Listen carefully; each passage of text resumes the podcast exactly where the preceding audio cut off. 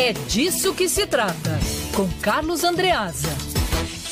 Hoje aqui em nossos estúdios, alô Carlos Andreasa. Fala Lacerda, Isabelle Rangel, nosso ouvinte querido. Eu gostei, Lacerda, de fazer essa coluna daqui, hein? Volte sempre. De vez em quando eu venho visitar vocês. É bom, é bom. Tem um É cafezinho casa, ali também. André. Melhor a de sua casa. companhia do que a de Rodolfo Schneider, É. eu diria, mais agradável. O, o...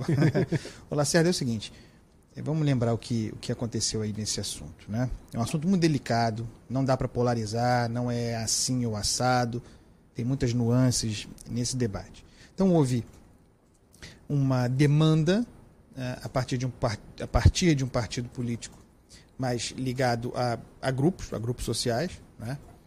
ligados às comunidades, as comunidades que se sentem afetadas pelos excessos de operações policiais, pelos excessos das operações policiais. Isso aconteceu e o Supremo decidiu, primeiro, em caráter liminar, eh, pelo ministro Edson Fachin, eh, pela interrupção das operações, porque é isso. Ah, não, tem que ter autorização, mediação judicial.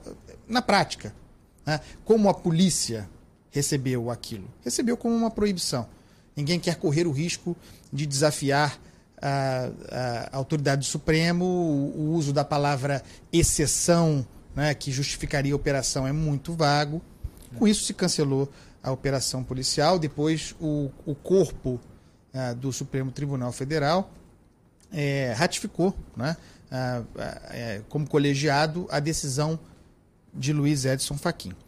Ato contínuo, o, o- o mesmo grupo que havia movido a ação de partida entrou com um novo pedido. É, é quase como se fosse um pedido por esclarecimentos. O que está contido nessa, nessa decisão? E aí se propunha alguns tópicos. Né? É, dentro desta decisão está contido isso, isso, isso, aquilo, inclusive entre, entre, entre os quais a questão da operação com helicóptero. Né? É, a maior parte das demandas de esclarecimento foi também acatada pelo Supremo Tribunal Federal. Então, nós temos agora uma lista daquilo que pode e daquilo que não pode. O que pode é muito pouco. Então, nós temos, na prática, eh, eh, considerando aqui o fato de que há problemas, de que as operações policiais muitas vezes são problemáticas, eu fico muito à vontade. Eu estava aqui, eu cobri caso Ágata, né, no alemão. É, eu cobri um outro caso que tem a ver com helicóptero. Batemos duro na polícia naquela ocasião, se não me engano, a Polícia Civil. Não, João Pedro foi depois. Na favela da Maré, é, uma, uma operação de, de- tinha origem na inteligência policial, portanto, da Polícia Civil, a informação, Isabelle, de que havia um traficante, um bandido importante, é, escondido numa casa a 30, 40 metros de uma escola. Daquelas escolas que ficam ali à, à margem da, da linha vermelha. É, Cauã, menino Cauã. ou seja, o que, o que não. Não houve vítima nessa, nessa ocasião. Nin- Ninguém se machucou. Essa foi aquela ocasião em que As crianças ficaram as crianças ficaram escondidas no corredor, você lembra? Sim, sim. É, o pau comendo e as crianças escondidas no O caso corredor. foi denunciado, se eu não me engano, pelo Redes da Maré, não foi? É claro. E aquilo foi um escândalo, Isabelle Rangel. Um escândalo. Porque é, o que distingue Estado da barbárie é, obviamente, saber recolher as armas, mesmo diante da perspectiva de pegar o bandido. Tem criança? Tem risco de atingir uma criança? Tem um inocente no caminho? Recolhe o helicóptero, não vamos fazer operação. Mesmo assim, a operação foi feita. A operação é bizarra. E depois houve o caso João Pedro, que foi o deflagrador da decisão do Edson Fachin. Excesso policial. O excesso policial acontece. Aqueles que entraram com a demanda no Supremo defendem que o excesso é a regra. Né? Ah, e isso foi o que prevaleceu na decisão do Supremo Tribunal Federal. Qual é a minha crítica? Sendo alguém que compreende a demanda. Faço, fiz a crítica dura aqui. É que, na prática, por melhor que seja boa a intenção de quem demanda e de quem acolhe a demanda, no caso do Supremo, na prática, a operação policial, que em tese protege, beneficia aquele, aquela que é a imensa, imensa maioria de quem mora nessas comunidades, que é honesto, de ter policiamento, de ter proteção, de ter segurança. Em- na prática, portanto, em tese, eh, se evita o excesso da polícia, da polícia, das polícias. Na prática, o que fica determinado é que, alô bandido, que a atividade criminosa continua a acontecer. A boca de fumo continua a acontecer, as execuções continuam a acontecer, o micro-ondas continua a acontecer, a expansão territorial continua a acontecer, a disputa entre facções continua a acontecer. Na prática, portanto, o recado que essa decisão passa ao bandido é que ele tem liberdade.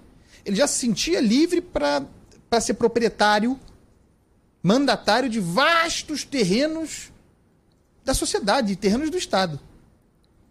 Mesmo com a operação policial podendo acontecer quando você diz que a operação policial não pode acontecer, você informa ao bandido que ele pode ficar à vontade, não apenas para manter a sua, o seu espaço, né, a sua expropriação do espaço público, como para expandir.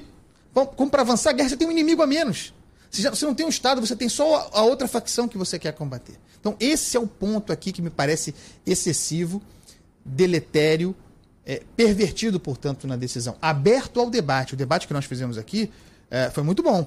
Mostrou os pontos, os pontos são legítimos. Mas eu tendo a achar muito perigoso quando, ainda tem essa questão constitucional, quando um outro poder, no caso o judiciário, invade a prerrogativa do poder executivo, no caso, de poder, de poder tocar, executar, aplicar suas políticas públicas. Tem uma questão constitucional aí também. Então, aberto ao debate, aberto às críticas, coloco aqui para jogo essa opinião. Acho que contemplei bem os, os vários ângulos da questão. Uma das perguntas que um ouvinte fez nesse debate que nós organizamos na semana passada foi exatamente a questão de. Então quer dizer que o, o STF proibiu, ah, na verdade a Justiça, né, proibiu a operação policial em comunidades. Então a lei que nós temos em vigor não pode ser empregada dentro da comunidade, porque a polícia não pode entrar é para acabar com a desordem. A lei, a lei em vigor dentro das comunidades, segundo autorizado pelo Supremo Tribunal Federal, é a lei do crime.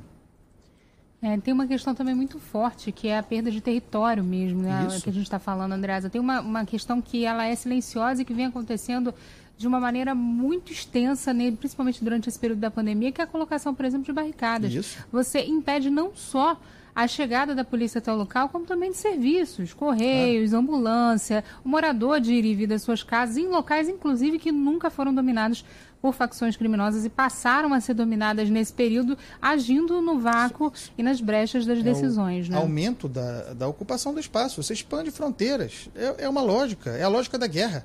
Né? Você tem o seu, você tem a sua barreira, a sua suposta barreira interditada, vencida por força de decisão judicial. Você faz o quê? Você fica onde você está ou você ganha terreno? para proteger o seu núcleo. Isso é uma obviedade da estratégia militar. Então, de novo aqui.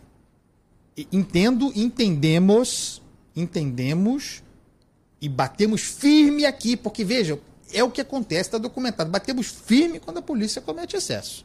E comete. Caso João Pedro, um caso escandaloso. Mas não se pôde fazer a reconstituição da morte do menino João Pedro tudo indicando ter, ter tendo sido assassinado ah, pela, pela, pela polícia, tudo indica, a investigação está em curso, não se pôde fazer a reconstituição do caso. Por quê? Então veja, o, o, o caso deflagrador, o caso deflagrador foi o do menino João Pedro. Então, você toma uma decisão. Qual o impacto da decisão? Atrapalha o desfecho. O desfecho do caso de João, Pedro, a investigação do caso de João Pedro. É, é, é, imediato, é o resultado imediato da interferência do Supremo numa prerrogativa que é do, do Executivo, pessoal. Então, vamos ver, porque tem o seguinte: conversava mais cedo com o Cristiano Pinho, uh, que é o nosso. Hoje foi definido como aquele. Qual é o nome daquele rapaz que cozinha na televisão? Um bonitão é. casado com a Fernanda Lima? Qual é o nome dele? É Rodrigo Hilbert. O Cristiano Pinho, Rodrigo Hilbert, da, da Band News FM. Eu conversava com o Pinho porque me parece que a decisão original do Supremo, a decisão maior, uh, era referente ao período de exceção período de calamidade. Mas essa segunda etapa, é, que, que, transformou em tópicos a, a, as questões, as interdições, fica a dúvida sobre se ela está contida nesse período de tempo ou se ela tem caráter permanente. Então, a gente vai ter brigas judiciais aí, longas a esse respeito. E nós aqui estaremos para tratar do assunto. Lacerda Isabel.